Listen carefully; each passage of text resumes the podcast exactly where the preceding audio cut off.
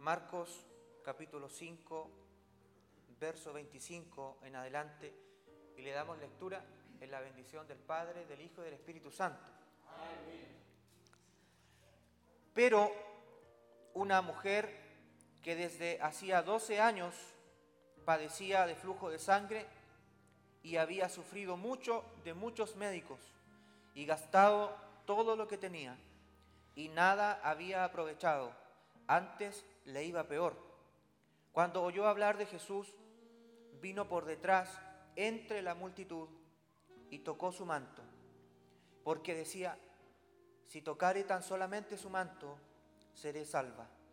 Y enseguida la fuente de su sangre se secó y sintió en el cuerpo que estaba sana de aquel azote.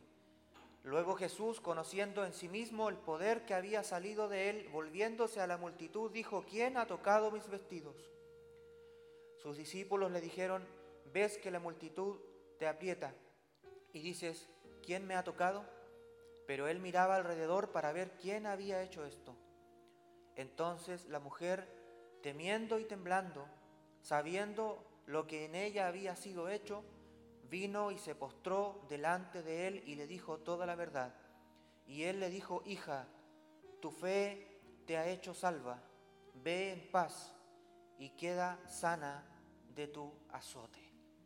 Dios añada bendición a esta palabra en nuestra vida. Tome su asiento.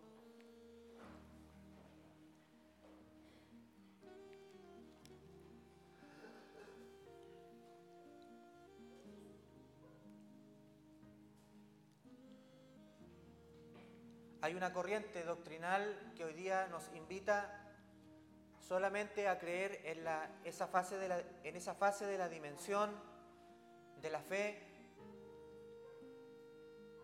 que solamente da por sentado que hay un Dios que existe, que hay un Dios que hizo cosas, que hay un Dios que hizo milagros. Pero cuando tenemos que hablar acerca de la realidad, cuando tenemos que decir que Dios todavía sana, que Dios todavía habla, que Dios todavía se mueve en medio de nosotros, muchos que son de esta corriente no aceptan que Dios sigue obrando aún en este tiempo. Se les escucha hablar muy lindo del Señor, de las cosas que Dios hizo. Pero cuando tenemos que hablar de que Dios todavía continúa haciendo aquello, niegan la eficacia de Dios para este tiempo. No solamente tenemos aquella fe que da por sentado la existencia de Dios, las escrituras dicen que aún los demonios creen. Así que no es gran logro poder llegar a, a confiar que Dios existe, que Dios está ahí en su trono, que Dios está lleno de ángeles, no sé cómo podemos describirlo, pero sin embargo cuando tenemos que hablar de ese Dios actuando en favor de mi vida, en favor de la iglesia, en favor de tu familia, entonces muchos sienten que ese Dios está en ese trono, está rodeado de, ángeles, pero no tiene nada que ver conmigo, no tiene nada que ver con mi vida, no está consciente de lo que yo estoy viviendo, no está pendiente de mí. O sea, hay una conciencia de que Dios existe, pero no hay una fe de que Él actúa. No hay una fe de que Él se mueve en lo sobrenatural y si lo, puede hacer en el campo sobrenatural, con mayor razón lo hará en cosas que son normales. Recién estábamos cantando y, decíamos, Dios es poderoso en las cosas grandes. Pero después decíamos otra cosa, y también es poderoso en las cosas pequeñas. El problema que parece ser que cuando estamos afectados por algo grave, vamos a Dios porque le creemos que Él obra en cosas que son grandes. Pero las cosas que están a nuestro alcance, en nuestras situaciones, en nuestros problemas, cuando tenemos que golpear una puerta, muchos creen que Dios no estará allí. Pero eso no es así. Dios tiene poder. La única manera de apreciar a Dios es por medio de la fe. Ya debemos entender y dar por establecido que ni el venir a la iglesia, ni el caminar con una Biblia, ni el parecer con algún tipo de vestimenta, ni participar en muchas actividades que tenga la iglesia, ni, ni siquiera cosas tan hermosas como por ejemplo entregar café a los necesitados o ir a visitar a algún enfermo, como a veces me corresponde estar en los hospitales visitando a los hermanos, entregándole una palabra, pero ninguna de esas cosas, ninguna de esas cosas es tan grande como el poder tener una fe que le cree al Señor bajo toda circunstancia. Ninguna de esas cosas que son hermosas, que son buenas, que deben estar siempre en la iglesia, porque la iglesia que ama a Dios tiene un corazón misericordioso. Pero ninguna de esas cosas, por así decirlo, ganan el boleto para contemplar a Dios obrando de manera sobrenatural en nuestra vida, sino solamente la fe. No la iglesia, la fe. No los retiros espirituales, no las horas haciendo alguna cosa, la fe. La fe es la que toca el corazón de Dios. Otra cosa importante que hay que establecer en esta mañana es que lo que hemos leído a partir del verso 25 de este capítulo 5 comienza con una palabra y la palabra es pero. Dice, pero una mujer desde hacía 12 años que sufría. Cuando se ocupa esta expresión pero, significa que algo cambió que estaba sucediendo otra cosa, que había otra cosa antes. Pero cuando viene la palabra pero, significa un giro y las cosas cambian y se abre a otra historia. Comienza a ocurrir otra cosa distinta. ¿Y qué es lo que estaba pasando antes del pero? El capítulo lo dice, que había un principal de la sinagoga que estaba muy angustiado porque su hija se estaba muriendo. Y corre al Señor para pedirle socorro. Y le dice, Señor, mi hija está agonizando, ven y pon las manos sobre ella para que sea salva y vivirá. Y Jesús se conmovió y comenzó este camino hacia eh, el punto en donde se encontraría con esta niña para orar un milagro muy grande como después retoma la historia y lo hizo estaba pasando algo distinto. Estaba ocurriendo algo distinto. Perfectamente la mujer podría decir, ¿qué parte tengo yo con Jesús? Si Él va ahora a sanar a otro, Él va ocupado en otra persona. Perfectamente podría decir, yo soy una persona enferma, soy una persona que no tengo recursos porque dice que había gastado mucho de muchos médicos y había, sufrido de muchos médicos y antes dice de irle bien, le iba peor. Entonces podría ella haber dicho en su corazón, realmente yo no tengo ningún valor para poder mover esta historia que veo que está ocurriendo porque estoy contemplando que el Señor se dirige rumbo a la hija de Jairo. Y no soy yo parte de esta historia. No valgo nada. Además, los familiares que tengo tal vez me despreciaron. Tal vez las amistades que yo tenía hoy día no las tengo, porque mi condición hoy día no es como era hace 12 años.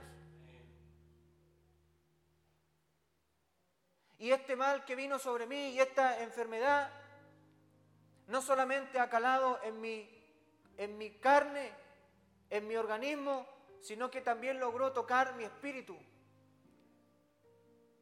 ¿Cómo es de parecida esta historia con lo que pasa con muchos de nosotros? que un problema, que una situación no solamente afecta a nuestra carne, sino que se toma nuestro espíritu y va bajando nuestros brazos. Y de poco a poco vamos dando vuelta a nuestra mente y vamos viendo las posibilidades.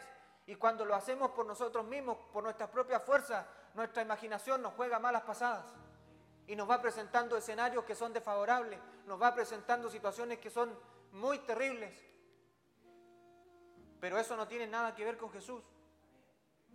Eso no tiene nada que ver con Dios. Eso es producto de nuestra propia maquinación. Es producto de lo que nosotros mismos vamos imaginando. Pero eso no es la voluntad de Dios para nuestra vida. Entonces ella bien pudo haber dicho, yo no valgo nada, no tengo ningún valor, estoy afectada. Además de estar enferma, esto logró tocar mi espíritu y estoy en el suelo, realmente estoy derribada. ¿Qué voy a ir a acercarme a Jesús? ¿Qué voy a hacer a presentarme delante de Él? Además no tengo fuerza. Porque esta anemia de 12 años ya no me deja avanzar. Sin embargo, la actitud que ella tuvo no fue ninguna de estas anteriores, sino que la palabra dice que ella decía en su corazón, si tan solo tocar el borde del manto de Jesús, y aquí hay otra palabra que a mí me conmueve, ¿cuántos estamos en algún tiempo de nuestra vida buscando solamente sanidad? ¿Cuánto estamos solamente buscando una respuesta? ¿Cuánto estamos solamente buscando aquello que nos está aproblemando, esa situación aguda que en unos días desaparece y después nos deja y ahí quedamos nosotros viviendo tan normal como siempre. Pero cuando estamos con esa situación aguda vamos al maestro. Pero ella dijo, si yo tocar el borde del manto de Jesús, seré salva. Aquí no dice seré sana, se habrá equivocado la Biblia. Aquí dice seré salva.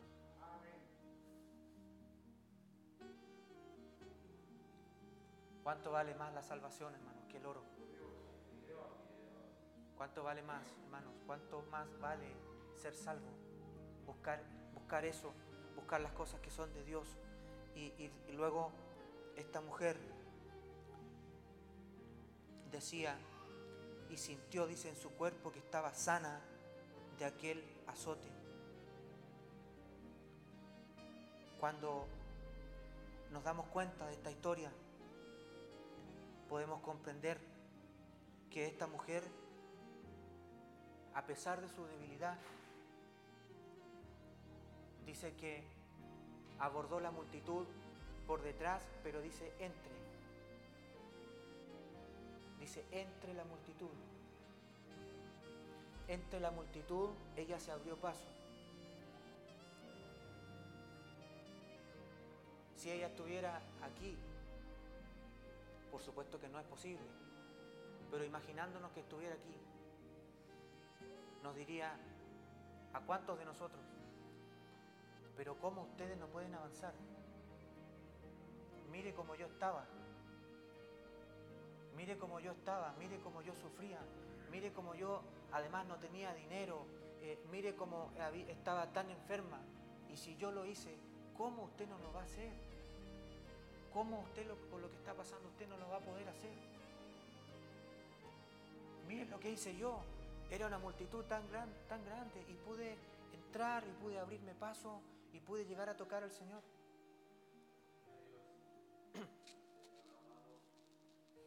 Pero quiero decir algo. Por fe, esta mujer hoy día, hasta el día de hoy, nos habla. Su ejemplo nos habla.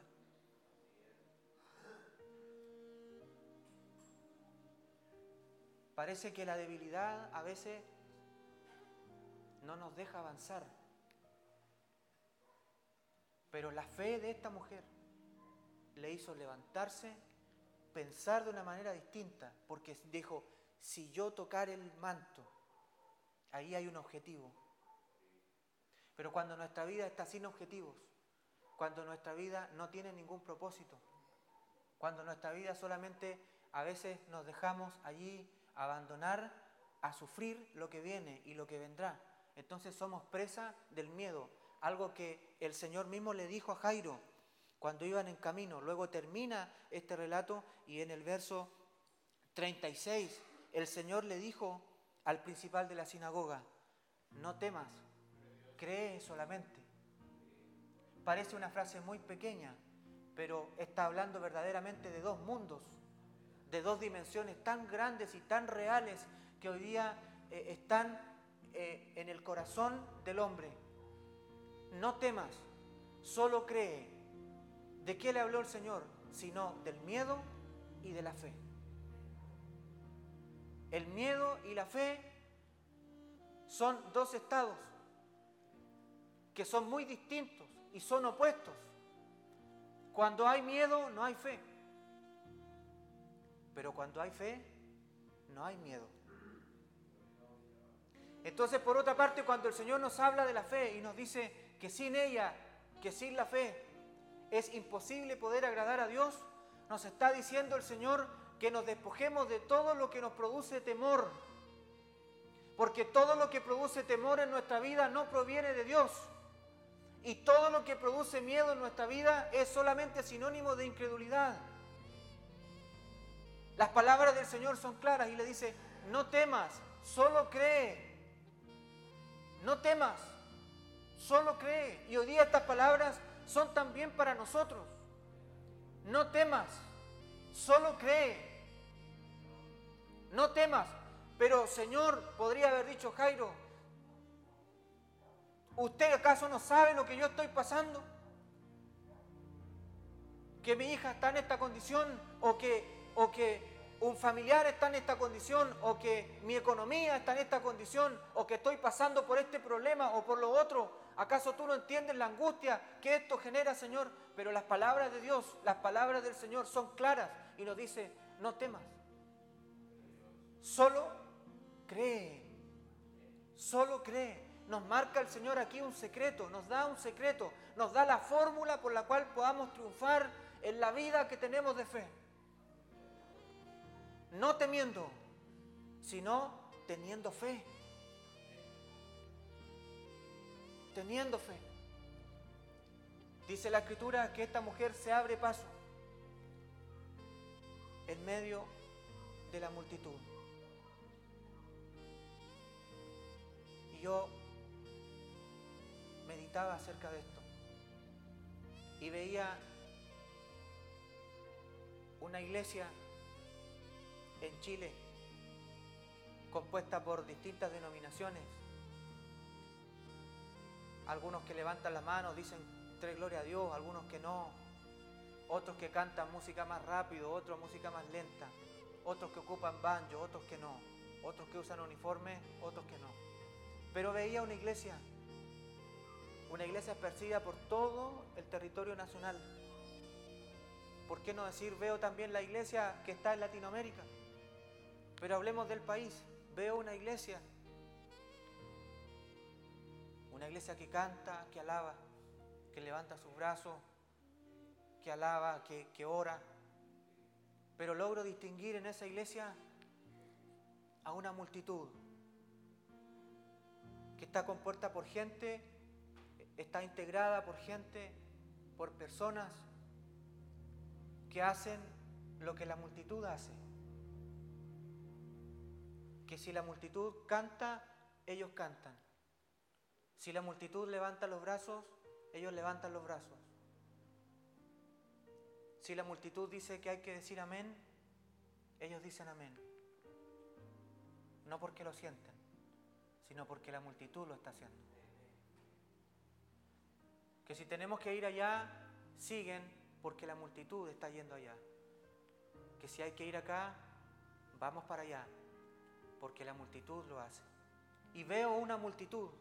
Y veo a quienes son parte de esa multitud y siguen las conductas que hace la multitud. Pero aquí, cuando estamos leyendo esta palabra, cuando estamos sentados a la mesa de Dios compartiendo esta palabra, yo puedo ver una diferencia en que hay una multitud y hay una sola mujer que se está abriendo paso entre ellas. Hay una multitud que tal vez está caminando, que está siguiendo, que quiere ver, que quiere contemplar, que quiere ver cómo alguien se recupera, cómo alguien se sana para aplaudir, para levantar los brazos, para alegrarse, para llegar de nuevo a la casa y decir, mira lo que pasó, mira lo que vi. Pero hay una mujer que se está abriendo paso en medio de la multitud con su propia enfermedad, con su propio dolor, y no está siguiendo lo que está haciendo la multitud, está siguiendo el camino de su fe, está siguiendo el camino de su corazón, porque dice, y se propuso en su corazón que si tocaba el, el manto de Jesús sería salva. No propuso en su corazón seguir a la multitud porque tal vez la multitud me va a decir qué es lo que tengo que hacer. Tal vez la multitud me va a decir cómo puedo hacerlo para obtener algo. No, ella siguió la fe que había en su corazón. Y hoy día hay muchos que están sentados en el banquillo de la multitud.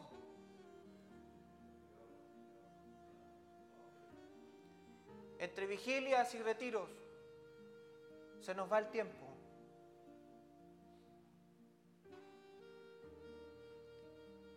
En cosas que parecen muy hermosas.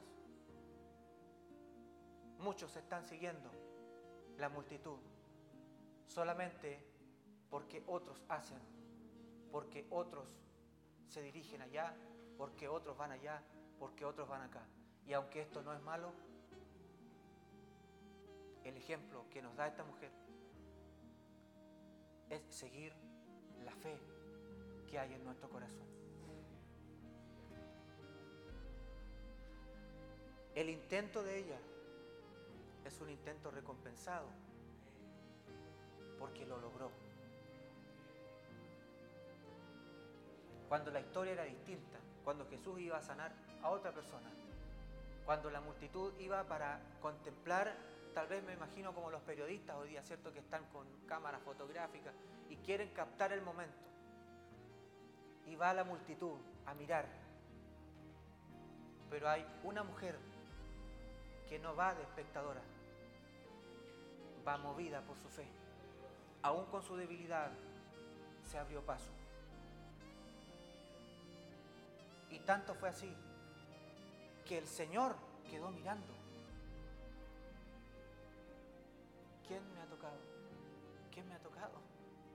Y la gente que estaba con él no tuvo ni siquiera el discernimiento para entender que había algo profundo que había ocurrido. Pero Señor, parece algo como una broma que le dicen, Señor, pero si la multitud te está apretando, ¿cómo no, te... ¿Cómo preguntas a aquellos quién te ha tocado si hay una multitud tan grande? Pero el Señor comenzó, comenzaba a mirar porque el Señor sabía lo que había pasado. El Señor sabía. No sabía quién lo había tocado, pero sí sabía lo que había ocurrido. Y luego dice que esta mujer con temor y temblor le dice toda la verdad. Y sus ojos de amor y sus palabras de amor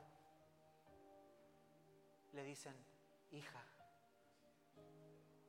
hija, tu fe te ha hecho salva nuevamente le confirma lo que ella decía en su corazón. Si tocar el manto, yo seré salva. Y ahora le dice, hija, tu fe te ha hecho salva. Pero, ¿cómo es de bueno Dios, hermanos? ¿Cómo es de bueno el Señor? Que no solamente nos da esto tan grande que es la salvación, sino que también se preocupa de nuestro dolor, de nuestras aflicciones, de nuestros problemas. Y aparte de esto, el Señor le dice, mira hija, tu fe te ha hecho salva, ahora ve en paz. Primera palabra. ¿Cuántos estamos realmente sobrados de paz? ¿Cuántos tenemos el corazón lleno de paz? Algunos están todos los días en las iglesias y no tienen paz. Cuando Jesús está, hay paz.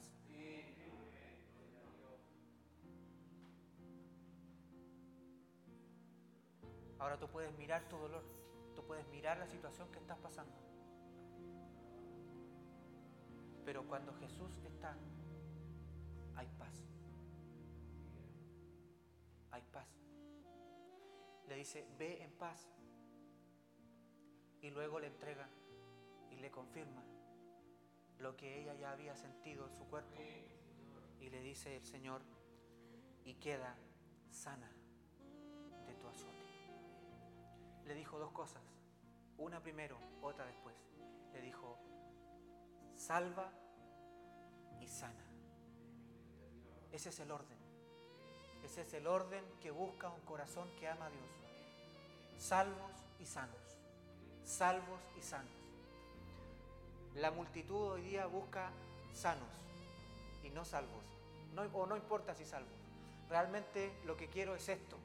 si tengo que aceptar, si tengo que decir lo que ustedes quieren que diga, si tengo que hacer una confesión de fe, la hago sin ningún problema, no tengo ningún inconveniente, pero arréglenme este problemita, por favor. Eso no es fe.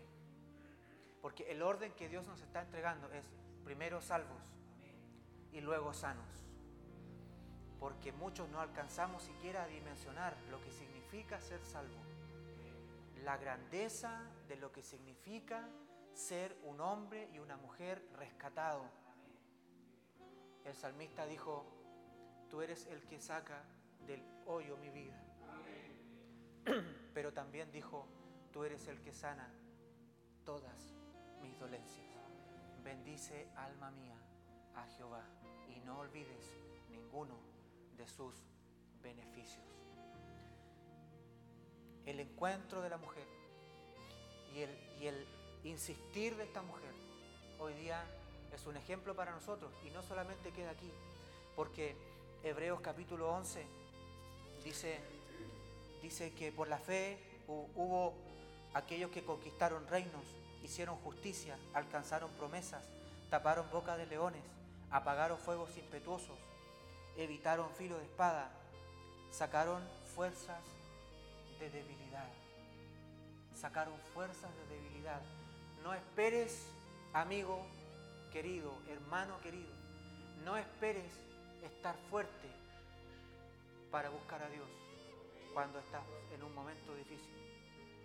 Hebreos 11 dice que estos que alcanzaron el testimonio sacaron fuerzas de debilidad. Fuerzas de debilidad. Y las escrituras nos dicen también y nos confirman, diga al débil, fuerte soy. Diga al débil, fuerte soy. Eh, hermanos, no desconozcamos nuestra debilidad. No desconozcamos que a veces titubeamos no desconozcamos que a veces viene incredulidad a nuestra vida, pero el Señor nos está hablando claro. No tengas temor, solo cree, solo cree. Dice el mismo Señor que había una mujer que buscaba que un juez le hiciera justicia. Ella estaba muy aproblemada y golpeaba y buscaba, buscaba y no hallaba a este juez porque no tenía atención. Hasta que insistió tanto, dice la escritura, insistió tanto, insistió tanto, golpeó tanto, me imagino que gritó, golpeó, que este juez dijo, a ver, a ver, dijo, aunque no tengo temor a Dios, ni tengo respeto a los hombres, esta mujer porque me es molesta, le voy a hacer justicia. ¿Cuánto más, dijo el Señor, Dios que es un Padre bueno, cuanto más el Señor de nuestra vida va a atender nuestro clamor. Si Él en ningún caso es un juez injusto. Él es Dios. Él está pendiente de nosotros. Y el Señor a través de esto nos enseña a insistir. Por supuesto que respetuosamente, con reverencia, porque Él es Dios. nos enseña a insistir, a golpear las puertas del cielo, a golpear esas puertas que se pueden abrir de par en par para nuestra vida. Y dice que esta mujer recibió esa justicia. Y el Señor nos invita, hermanos, a insistir en oración, insistir buscando a Dios, insistir moviéndonos no por lo que dice la multitud, sino por lo que dice la fe de nuestro corazón, buscando al Señor, porque Él aún puede ser hallado.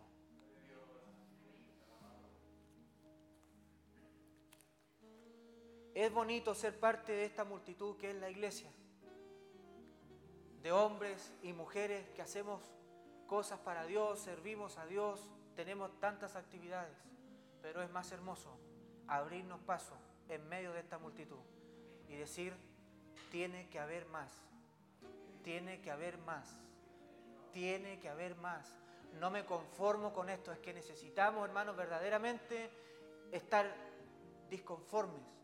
Necesitamos, hermanos, dejar la conformidad y decir, tiene que haber más, Tiene que haber más de Dios. Tengo que encontrarme con algo más de Dios, con algo más de su presencia. Y no pueden los problemas cegar nuestro caminar, no pueden los problemas colocar verdaderas cadenas a nuestros brazos o a nuestros pies para no seguir buscando al Señor de nuestra vida. Debemos pararnos de en medio de la multitud y abrirnos paso hasta tocar el mismo borde del manto del Señor. Por salvación, por sanidad, por bendición para nuestra vida. Y como le dijo a Jairo después, no tengas temor, solo cree. Estas cosas son para los que creen. Hay un montón de situaciones que tú te puedes apoyar en ellas porque hay testimonios en la iglesia. Pero nada más fuerte como cuando te apoyas en tus propios testimonios, en lo que Dios hizo contigo. Para que Dios haga milagros contigo, tiene que haber crisis. Para que Dios haga un milagro, tiene que haber un problema. Porque si no hay ningún problema, ¿cómo Dios va a hacer un milagro? Para que Dios haga algo extraordinario, tiene que haber una dificultad. Cuando hay una dificultad, no tardamos por la fe en recibir nuestro milagro. No tardamos por la fe en recibir lo que Dios hará en nuestra vida. Por supuesto que no somos de la doctrina de los que le ordenan a Dios y le dicen, ¿cierto? Yo decreto que en esta hora, ¿cierto? Pasó esto. Ahora mismo, uno, dos, tres, se hizo. Porque esto no es magia. Ni es doblegar la voluntad de Dios. Pero la fe, la fe puede hacer que toquemos el borde del manto del Señor. Y aunque el Señor para muchos de nosotros pueda estar atendiendo a otras personas, hoy día nos dice Dios que si tú te abres paso con tu fe, la otra historia queda de lado y comienza un pero, que se trata de ti. Y Dios lo hace contigo y con tu familia. Que Dios bendiga esta palabra en nuestro corazón en el nombre de Jesús.